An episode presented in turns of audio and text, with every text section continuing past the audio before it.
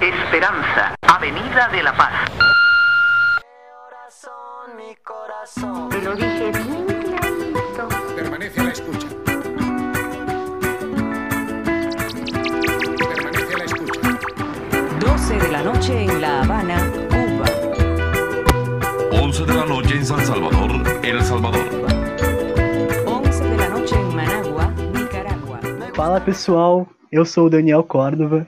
Então hoje estou começando esse novo quadro que se chama Cafés e Charlas, quadro onde eu espero receber, trazer aqui várias professoras, vários professores de língua espanhola, eh, onde eles vão, vão poder compartilhar um pouco das suas histórias, das suas trajetórias com a língua.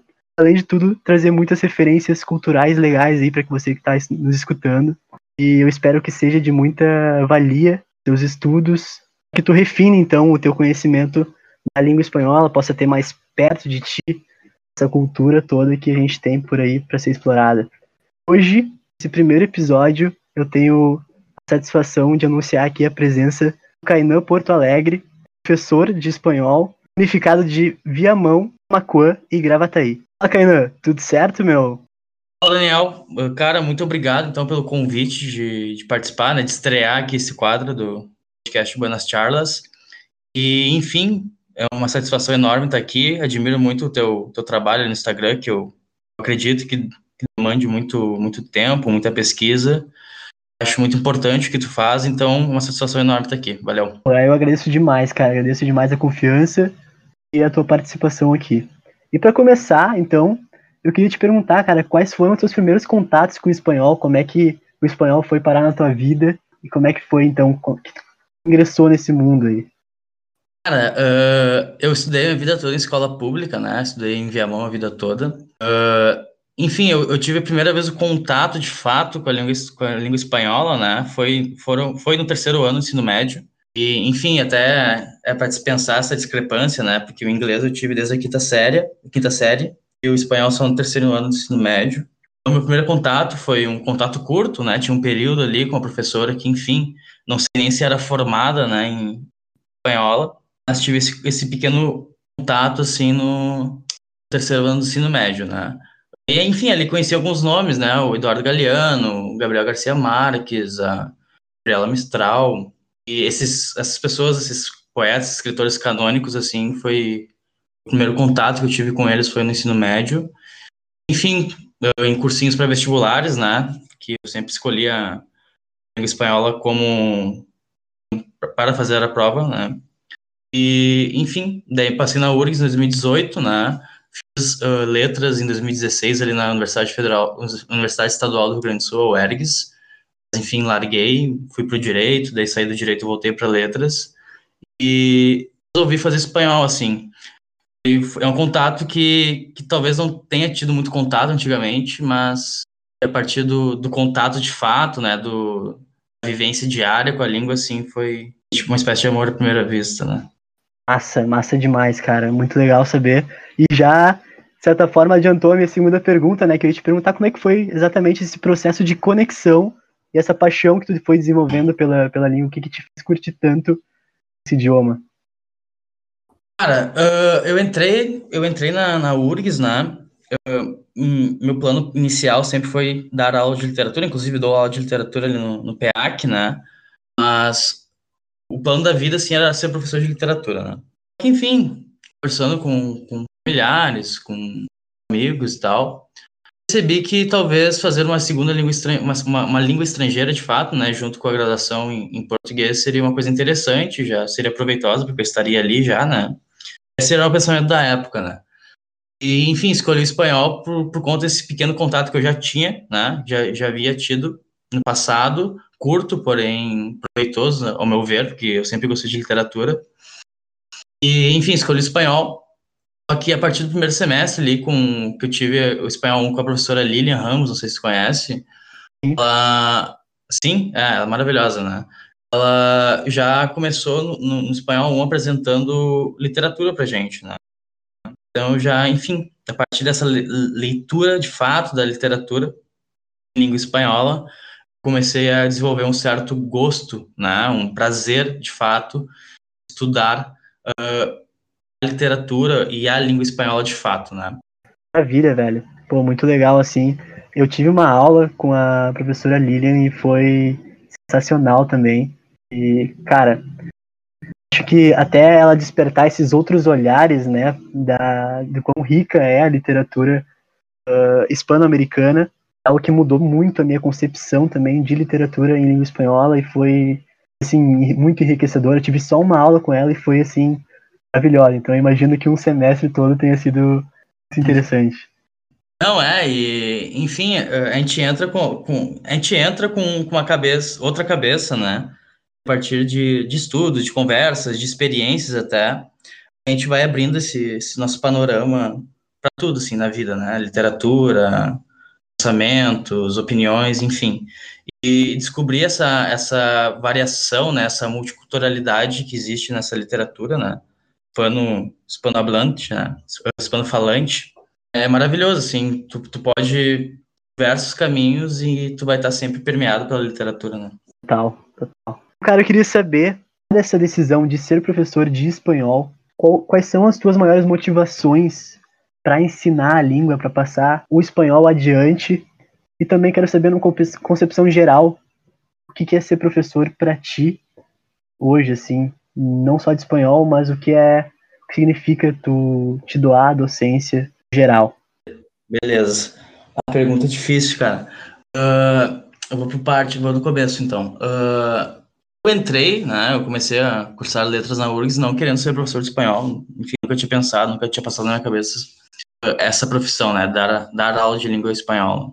Tem, eu, eu, no segundo semestre do, do ano de 2018, eu participei do, do PIBID, né, não sei se tu conhece, o Programa Institucional de Bolsa de Iniciação à Docência, né, Sim, muito lá massa, muito massa. Perfeito. E lá eu fui orientado pela professora Mônica Narinho, né?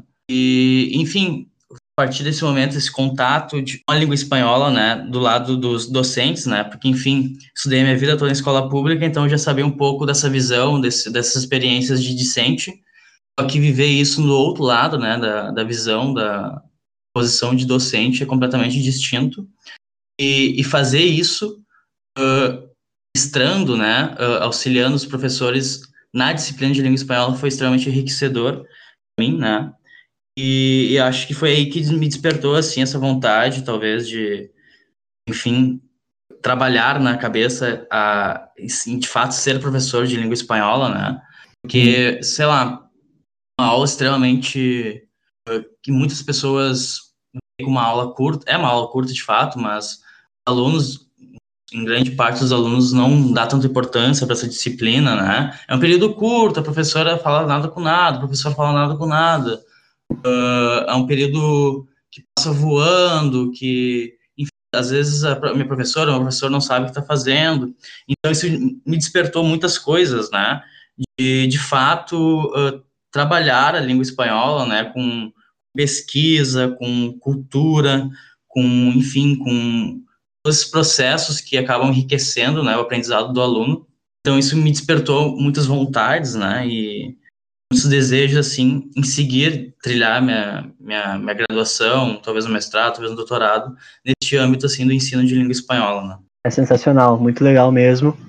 Achei interessante que tu falou que muitas vezes o professor não sabe o que está fazendo ali, né, e no meu íntimo, assim, uma das minhas grandes vontades para criar esse quadro é justamente encontrar uma forma de exaltar que se dedica realmente a se formar nessa profissão, né? Se preparar de fato para estar tá aí no front da, educação com qualidade, né? Com, com um preparo pedagógico é isso, né? Então, eu acho muito legal assim tu trazer também esse fato, né, de que tipo os professores hoje em dia aí se consideram professores de língua espanhola por serem nativos, por serem intercâmbio. Cara, como isso pode impactar negativamente, né, a visão dos alunos sobre a aula de espanhol como pode desmotivar, como pode traumatizar realmente, né? Uma coisa que pode ser tão bonita, tão prazerosa, se bem feita.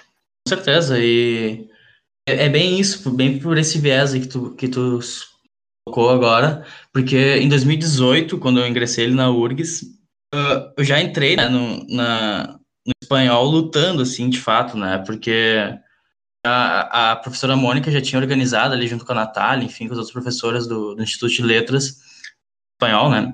O movimento fica espanhol, né? Então, a, gente, a partir assim, do primeiro semestre, segunda, terceira semana, eu estava indo para a Assembleia, né? Já estava incomodando ali os deputados ali, participando dessas sessões, assim. Então, eu percebi de fato, né? E que há um, um desfalque, né? Uma espécie de, de, de, buraco, assim, em, muito, em muitos lugares, né? Principalmente aqui no Rio Grande do Sul. Falando do Rio Grande do Sul, de fato, né? Não, tenho muito conhecimento das outras escolas espalhadas pelo Brasil, mas desse buraco, assim, na, na questão do professor de espanhol, né? Que muitas vezes o professor de, língua, de língua espanhola não é formado naquela área, é um professor que é formado em letras, porém, enfim, para cumprir carga horária, para, enfim, receber um pouco mais. Tem diversos fatores que, que podem modificar né, essa, esse professor não uh, graduado em língua espanhola.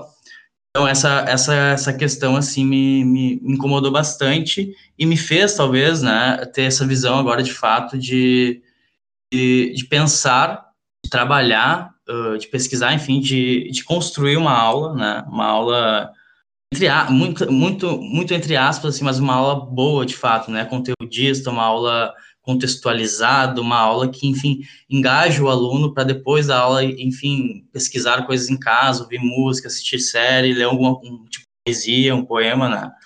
Então, isso eu acho que, que a aula se constrói muito na, na sala de aula, mas também tem que dar um... O aluno tem que sentir alguma coisa também depois, tá?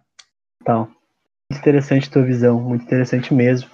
E eu acho que até fazendo o link com a nossa próxima parte da, dessa, desse quadro aqui, né? Que é a parte das referências e recomendações. Tu falou da gente buscar coisas fora, a gente querer se aprimorar, ter esse aprendizado lúdico, né?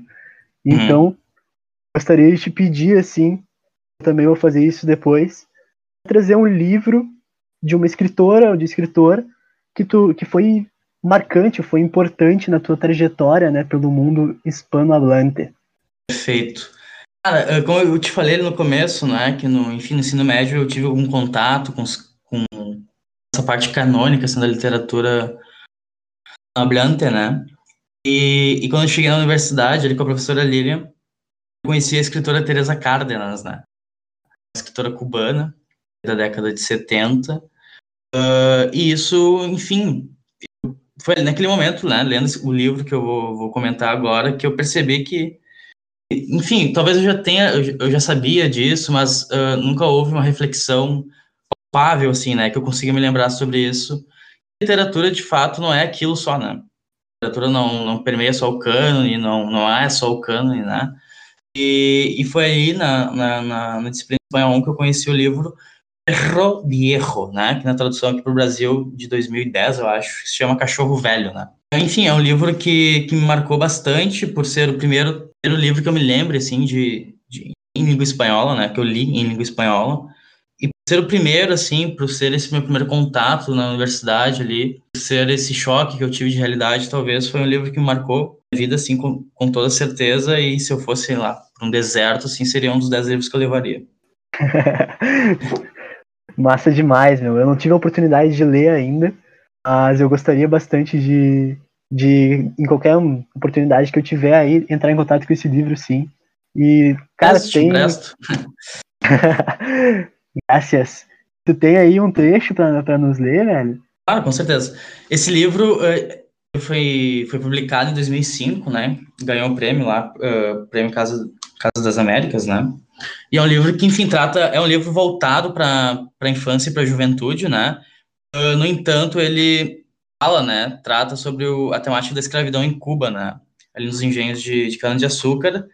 Um livro que, enfim, a gente pensa, ah, é para a infância e para a juventude, é um livro que trabalha coisas uh, de uma forma talvez mais lúdica, talvez um pouco mais suavizada, e não, né? A Teresa traz a violência, essa desumanidade da escravidão, né? E é interessante que o livro é todo narrado em terceira pessoa, só que sobre a ótica dos escravizados, né? Então, os senhores brancos não possuem nome, não possuem, têm espaço de fala, então eles acabam sendo meio que desumanizados também na, nessa narrativa, né?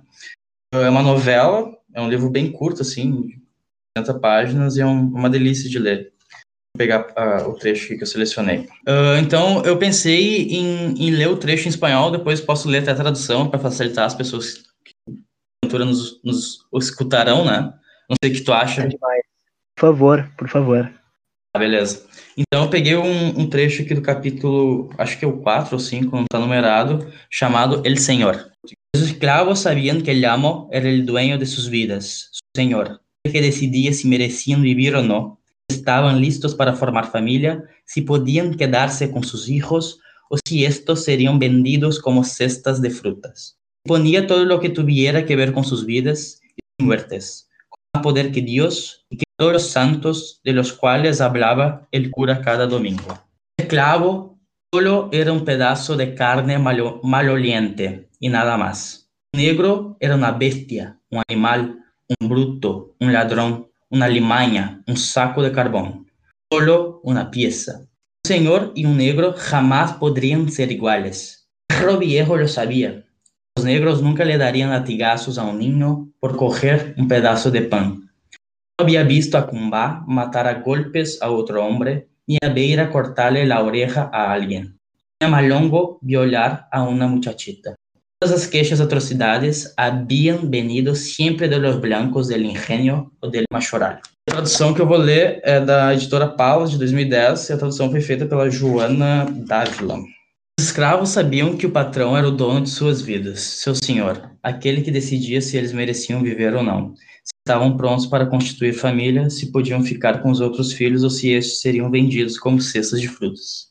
O patrão deliberava sobre tudo o que se relacionasse às suas vidas e mortes, mais poder que Deus, de que todos os santos dos quais o vigário falava aos domingos. O escravo era apenas um pedaço de carne mal cheirosa, e mais nada negro era uma besta de carga, um bicho, um bruto, um ladrão, uma alimária, um saco de carvão, apenas uma peça. O senhor e o negro jamais poderiam ser iguais. O cachorro velho sabia disso. Os negros nunca dariam chicotadas em uma criança que tivesse apenas apanhado um pedaço de pão. Ele nunca tinha visto Cumbá matar outro homem de pancada, nem Beira cortar a orelha de alguém, Malongo estuprar uma mocinha. Todas aquelas atrocidades tinham vindo sempre dos brancos, do engenho ou do feitor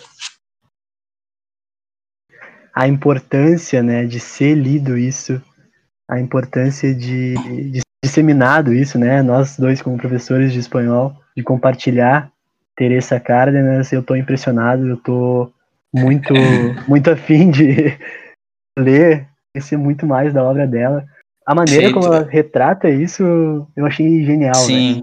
Né? Daí que tá uh, um dos meus choques, assim, né? não choque, mas uma surpresa, talvez, descobri que depois que eu terminei de ler o livro, que era um livro voltado para a infância e para a juventude, né? Então foi uma coisa bem visível, assim, né, no, no meu pensamento, bem palpável, assim, no meu pensamento. Eu, eu, tive a oportunidade de trabalhar esse livro com os alunos do, do Colégio de Aplicação da URGS, na semana de, de línguas deles, não sei, não me lembro, não recordo o nome do evento. Semana de línguas, eu estudei lá, eu tive a oportunidade de frequentar a semana de língua. Muito obrigado, professores de língua, pela oportunidade. Ali, maravilhoso. Uh, e, enfim, daí eu, eu, conversei com os alunos né, do, do CAP, ali, do MEG, sobre essa questão né, da, da escrita para a infância e para a juventude e, e, sobre essa temática da escravidão, né. Foi um debate maravilhoso, assim, os alunos extremamente lúcidos, né, uh, com, com, tudo de, tudo de melhor, assim, nas opiniões deles. Então foi uma experiência maravilhosa, assim, na minha vida.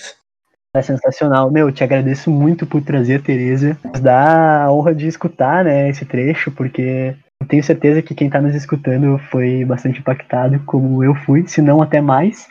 E. Cara, é muito legal mesmo, muito legal a gente ter acesso. E tá aí uma das grandes sonhos de trazer professores aqui, porque dificilmente a gente acessaria isso, né? E é tão legal tá, tá disseminando isso para bastante gente. Cara, muito obrigado aí, de verdade, eu achei muito importante. E vamos ler Tereza, né? Fica aí a recomendação. Perfeito. E ela, ela tá sempre em Porto Alegre, né? Ela, ela, eu conheci, eu tive a oportunidade de conhecer ela em 2018. Foi dar um, fazer uma fala lá na URGS, né? E, enfim, ela, ela teve em Porto Alegre em 2019, encontrei com ela também, então, escritora que tá sempre aqui pro Porto Alegre. Massa, meu, que massa. Como é que foi conhecer ela? Cara, eu fiquei assim, eu, eu, eu conversei com ela de fato ano passado, no contexto da Feira do Livro, e enfim, foi extremamente assustador, assim, né? Porque, porque enfim, é, é muito difícil, uh, grande parte, infelizmente, das coisas que a gente lê, das coisas que eu gosto, que eu leio, os escritores estão mortos, né? Então, Então, encontrar ali um, uma escritora que, enfim, eu leio, que eu, que eu gosto muito, que marcou a minha vida, foi extremamente assustador, assim, não sabia nem falar meu nome mais. Mas passou, passou, assim. A próxima vez vai ser melhor, eu acho. É sensacional. Eu acho que, então, espero que na próxima vez eu também me faça presente e já tenha conseguido ler o suficiente dela e então me faça presente na próxima vez que passar essa pandemia e ela vir a Porto Alegre. Perfeito. Faremos. Vou aproveitar aqui então e vou, vou trazer uma referência então de livro que me marcou. Eu, em termos de leitura de, de romances, de obras mais longas, eu ainda estou iniciando a minha trajetória. Então, eu tenho muito costume de ler poesia em língua espanhola, escutar muita música, mas romances ainda é algo que eu estou iniciando aos poucos. Então, uh, como é de se esperar, eu tive acesso inicial ao cânone, e por isso eu trouxe hoje Eduardo Galeano, que eu não vou me estender muito para apresentá-lo, porque eu fiz um podcast, o primeiro episódio foi só sobre o Galeano, uma retomada histórica dele, a biografia dele. Então tu pode acessar ali, foi o primeiro episódio do Buenas Charlas Rádio. Então, hoje eu trouxe o livro dos abraços, El Libro de los Abrazos. Quero apresentar o conto Celebração da Amizade, né? O número um, né? Porque ele tem dois. E primeiro falar um pouquinho sobre o livro. Não sei se tu já teve a oportunidade de ler, Kainan. Já, já. O livro dos abraços é, enfim, outro, outro, outro, outro livro que tá dentro do meu coração, assim. Cara, eu achei sensacional. Ele é uma coletânea de microcontos, né? Para tu que está nos escutando e ainda não teve a oportunidade de ler. Uma coletânea de microcontos, pequenos relatos, assim, que foi produzida pelo Galeano em 89. Os contos em si não têm uma relação evidente entre eles, assim, senão o fato de todos serem ligados pelo fio da memória pessoal do Eduardo Galeano, né, das andanças dele ele que se considerava um caçador de histórias e tem uma frase que é atribuída a ele que me identifico particularmente que os cientistas digam que nós somos feitos de átomos na verdade nós somos feitos de histórias. E o Galeano ele era obcecado por ouvir e contar histórias e ele faz isso nesse livro de uma forma muito interessante com a linguagem que atribuem a ele como sente pensante em que ele consegue aliar a emoção e a razão, né? E, e nesse livro ele faz isso de uma forma sensacional, assim. Ele traz tanto a memória pessoal dele, ao mesmo tempo que ele traz a memória coletiva de todos nós latino-americanos, né? Foi um livro que ele me encantou muito por essa linguagem, mas também por trazer esses fatos que são doloridos para nós latino-americanos, né? Esses fatos que, que muitas vezes a nossa memória coletiva esquece de, de ressaltar. Ele faz isso com muita, de um jeito muito interessante. Por mais que seja o livro dos às vezes ele acaba nos ferindo um processo de, de cura, assim, porque ele nos mostra as feridas, toca nelas para que a gente veja que elas existem e aí, sim, depois é que eu percebo que ele nos abraça, porque ele faz tudo isso de uma maneira muito interessante, assim, é um projeto, é um processo de cura, mas sem anestesia, né? É, eu acho que, que indo por esse pensamento teu, às vezes tocar a ferida em alguns momentos sara mais rápido, né? Total, total. Eu acho isso muito interessante. E, cara, foi um livro, assim, que me marcou muito e me trouxe como, como bagagem, assim, o fortalecimento da minha identidade latino-americana, né? É isso. Uh, eu tenho a impressão que o, que o brasileiro, uh, é, inclusive aqui no sul, que a gente tem mais, até mais proximidade, né, com nossos vizinhos hispanohablantes, né? Mas eu acho que o brasileiro tem muita dificuldade em se autoafirmar latino-americano, né? Uh, é uma coisa que, enfim, parece que é difícil, é... às vezes parece que nós não somos, né? Que a gente não faz hum. parte disso. O espanhol vem tudo isso, assim, né? Mostrando que, de fato, nós somos, sim, né? E nós fazemos parte desse emaranhado de cultura, de, de língua, de história, né? Então, somos, sim, latino-americanos, né? Total, total. E as nossas raízes são muito semelhantes, os nossos problemas, cara, são muito parecidos. Eu acho que, às vezes, a gente não, não se identificar, assim, né? A gente, como tu falou, meio que se isolar, assim, na América Latina, acaba por não nos possibilitar olhar para feridas que nossos vizinhos nos mostram e Sim. conseguem comparar que é algo natural, dados os processos de históricos né, que a gente passou. Enfim, ah, bom, então, então vou, vou prosseguir então a leitura do conto, microconto Celebração da Amizade. Em espanhol, Celebración de la Amistad. En los suburbios de La Habana, llaman al amigo mi tierra o mi sangre. En Caracas, el amigo es mi pana o mi llave. Pana por panadería, la fuente del buen pan para las hambres del alma. Y llave por... llave por llave, me dice Mario Benedetti. Y me cuenta que cuando vivía en Buenos Aires, en los tiempos del terror, él llevaba cinco llaves ajenas en su llavero. Cinco llaves de cinco casas, de cinco amigos. Llaves que lo salvaram. Lindo, né? Esse, esse, esse é o que abre o livro, não? Aqui na versão que eu tenho, ele tá na página 237. Não, então desculpa, cara. Falando no que abre o livro, eu acho que seria muito legal também eu trazer aqui a frase que abre o livro, né? Que quando a gente tava falando de memória, ela tem tudo a ver e que dá sentido então a, a essa coletânea. Ele começa falando recordar do latim recordis, que fica voltar a passar pelo coração. Acho sensacional, eu arrepio quando eu leio.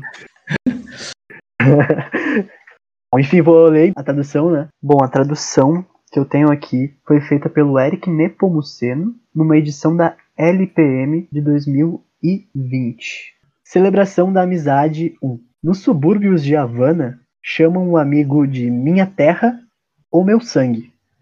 Em Caracas, o amigo é minha pada ou minha chave. Pada por causa de padaria, a fonte do, bom pão para as fomes da alma. E chave por causa de. Chave por causa de chave, conta Mário Benedetti. Ele conta que quando morava em Buenos Aires, nos tempos do horror, ele usava cinco chaves alheias em seu chaveiro. Cinco chaves, de cinco casas, de cinco amigos. As chaves que o salvaram. Cara, eu, eu sou apaixonado por esse livro, por esses contos. Eu tô arrepiado agora de novo. Não, e, e a questão do conto, né? da- da- que o conto, enfim, vem, tem toda essa herança da oralidade, da história contada, da história narrada, né? Oralizada. E, e o Galeano, o livro, principalmente o, o livro dos abraços, né? É um livro que parece que tu tá lendo e ele tá te contando, né? Isso é muito, uma marca muito presente, assim, pra mim, na minha leitura neste livro, né? Cara, eu sinto a mesma coisa, assim, pra mim parece realmente que o Galeano tá, tá do meu lado, assim, tomando um café comigo, né, sentadinho e me contando essa história. Então isso tem um impacto muito forte, assim, no meu gosto pela literatura do Galeano. Ao bloco final aqui do desse quadro que eu tô adorando fazer, agradeço novamente, né, reitero o agradecimento ao Kainan, tá sendo muito divertido, muito importante e, enfim, vamos, vamos de mais recomendações culturais. E agora eu acho que o Kainanzinho vai trazer recomendações de curtas pra nós, é isso? É, ah, eu não sei se tu conhece também, acho que tu deve conhecer o site, né? Em português, falando em português, Retina Latina, né? Cara, a Natália, a prof. Natália, me disse que tu indicou pra ela, e aí ela me indicou. Sim, perfeito, é maravilhoso.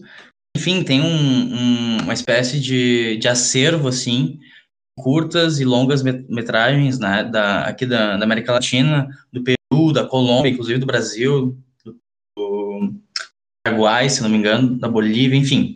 Tu, tu escolhe o curta ou longa, né, pelo país que tu quer assistir esse longa ou curta, né. Então, ali tu, tu- é, é gratuito, só basta se inscrever ali no, no site tem uma, uma, uma coletânea, né, uma miscelânea diversa de diversos tipos de, de, de filme, de, de curta-metragem, de longa-metragem, ficção, eh, documentário. Então é um, é um, um local assim que tu se perde facilmente umas duas, três horas do teu dia. E, enfim, tenho o costume de almoçar procurando coisas para assistir ali. Eu descobri um, um curta-metragem chamado Profilaxia, o nome está em português mesmo, e, que é de 2007, 2007 é peruano, é do Javier Flores, né? Roteirista peruano. Basicamente, o, o curta é, é curta de fato, tem quatro minutos E é, eu não sei se tem muito o que falar aqui em quatro minutos, mas é assustador, assim, a forma que termina. Vou, vou contar por cima, então. Uh, enfim, é um homem extremamente sujo, uh, asqueroso, assim, que vive num, num ambiente, um ambiente extremamente inóspito. Uh, ele sai, ele tá fazendo cocô, assim, ele levanta da descarga. O vaso é extremamente imundo, sujo, sujo, sujo. Tipo, um ambiente não propício para uma vida humana, tá? ele, ele limpa, se limpa, assim, bota papel higiênico sujo no chão. O banheiro tá extremamente sujo. Levanta, assim, em frente ao espelho, uh, estoura uma espinha, tá com enfim, a roupa toda suja, o banheiro imundo. Uh, é linda. Olha pros dentes, dentes amarelados, é, lindo. Dentes amarelados, assim, coça o ouvido, enfim, faz tudo, tudo que é representação do nojento ele faz nesses dois minutos e pouco. Escuta um barulho no vaso. Ele abre o vaso, enfim, acaba assim o, o curta. É, o que tá dentro do vaso é, é absurdo, assim, é uma coisa que tu não espera, é uma coisa que tu enfim, eu, eu passei, eu, eu, vi esse, esse curto, acho que faz um mês, mais ou menos, eu fiquei, no dia, anterior, no dia posterior, eu fiquei o dia todo pensando nele. Enfim, continuo, sigo pensando nele, às vezes estou tomando café, penso nele de novo. Não sei o que significa o final, mas é um final, assim, surpreendente, de fato, enfim, surpreendente, não tem mais um adjetivo mais que possa descrever. Meu, tô com medo de ver ele começar a me acompanhar no café, no almoço e. É, tem, tem, tem, tem dois viés, né? Tu pode. Ele pode te acompanhar ou tu pode não gostar também, né? Eu, eu tenho tendência de gostar por coisas muito gostáveis, mas enfim, é, é uma indicação, assim. Boa, boa. então agora eu vou trazer umas recomendações de música pra galera ouvir, assim. Escutar em casinha, tomando um cafezinho, eu te recomendo Perotá Tingo, que é uma banda argentina, né, composta por uma dupla que se chama, as meninas se chamam Lola Aguirre e Julia Ortiz. Essa banda ela surgiu em 2011 e aí eu quero trazer uma frase delas que, que resume bem a vibe, né, que elas trazem para o som delas. A ideia era fazer música para nos sustentar durante a viagem e nada mais. Essa viagem foi feita para Cabo Polônio, na costa uruguaia, e foi lá então que elas deram origem a essa banda, né, em 2011 então. E cara, elas se definem como uma música de viajante, né? E no som delas elas trazem então uma identidade bem intimista. Sou completamente apaixonado pela vibração, né, pelas boas vibras do som delas e fica a recomendação aí. que tú acostumbras hoy contradicción. Creo que eso es lo que a ti te llama. La complicidad de tanta que nuestras vibraciones se complementan. Lo que tienes me hace falta y lo que tengo te hace ser más completa. Nada disso, indo um pouco mais para longe, eu trouxe então um grupo de hip hop cubano, que eu sei que o Kainan curte também, que se chama Orixás. Muito, eu, eu, eu sou completamente apaixonado também. Eu conheci, fiquei, fiquei muito apaixonado. O álbum dele, deles, o Alô Cubano, pra mim é incrível, assim. Eu me senti lá. Perfeito, maravilhoso. Eles têm bem esse costume aí, né, de mesclar os ritmos de Cuba com o hip hop mais tradicional, né, produzido fora fora do país. Sua proposta das letras deles é justamente exaltar a identidade cubana, em especial a identidade afro-cubana. Eu acho sensacional, eu admiro muito o trabalho deles e espero que tu ouça e te encante também com tudo que eles podem te proporcionar.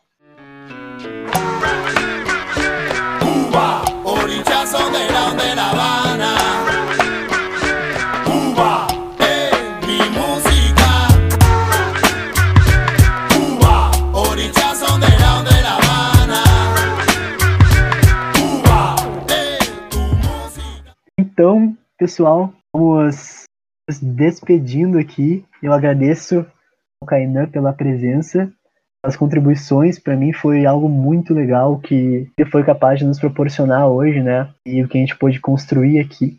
Espero que a gente então é daqui um pouco mais, um pouco mais Teresa Cárdenas, né? Que a gente possa também buscando vários filmes, vários curtas, né? No Retina Latina.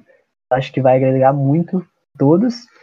E além disso, a gente comece a olhar, então, né? A gente comece a valorizar cada vez mais o trabalho dos professores, né? Que aí estão fazendo de tudo para que a gente conheça né, esse mundo hablante que tanto nos ensinar. Agradeço, agradeço tua tua boa vontade de vir aqui e seguimos juntos. É só o começo, tá? Estamos aqui de microfones abertos para te receber num futuro próximo. Caralho, meu, muito obrigado, então, de novo, novamente, né, uh, pelo convite. Foi, não, não tem que agradecer nada, foi um, foi um prazer inenarrável de estar aqui contigo hoje. Uh, conversar sobre o que, enfim, sobre o que a gente gosta, né? Ter uma, uma boa charla, não, não dói, não, não preocupa, não, não atrasa, não, nem nada, né? Só, só, só flui. Então, muito obrigado pelo convite, foi, foi ótimo, adorei essa conversa que a gente teve, essa troca que a gente teve. Espero poder fazer isso presencialmente, né, daqui a um tempo. E, enfim, sigam Buenas Charlas aí no Instagram, né? Trabalho maravilhoso de pesquisa, de, de, de, multiculturalidade, de, enfim, que vai permeando, assim, na literatura, a música, as artes plásticas. Então, super recomendo aí que vocês sigam o Instagram Buenas Charlas. Muchas gracias. E, então, que sigam o, o arroba Poa nas redes sociais, né? É, quiserem mais recomendações aí, vai ter que responder o pessoal agora. Pode vir, pode vir, que, que temos. Ali, esse foi o primeiro episódio, então, do nosso quadro Cafés e Charas. Eu espero que você tenha gostado. Tem nossas redes sociais aí, o nosso Instagram. A gente tem playlists aqui no Spotify também, que tu pode encontrar pelo Instagram. A gente tem lá o linkzinho. E, cara, uh, espero que tu saia daqui um pouco mais motivado, né, a estudar o espanhol e consumir o espanhol no dia a dia. Muito obrigado, fico por aqui. Grande abraço. Espero voltar no futuro próximo para que possamos celebrar ainda mais a educação, o espanhol e a cultura. Até a próxima. Radio Reloj. 5 de la mañana. No todo lo que es oro brilla. Remedio chino e infalible.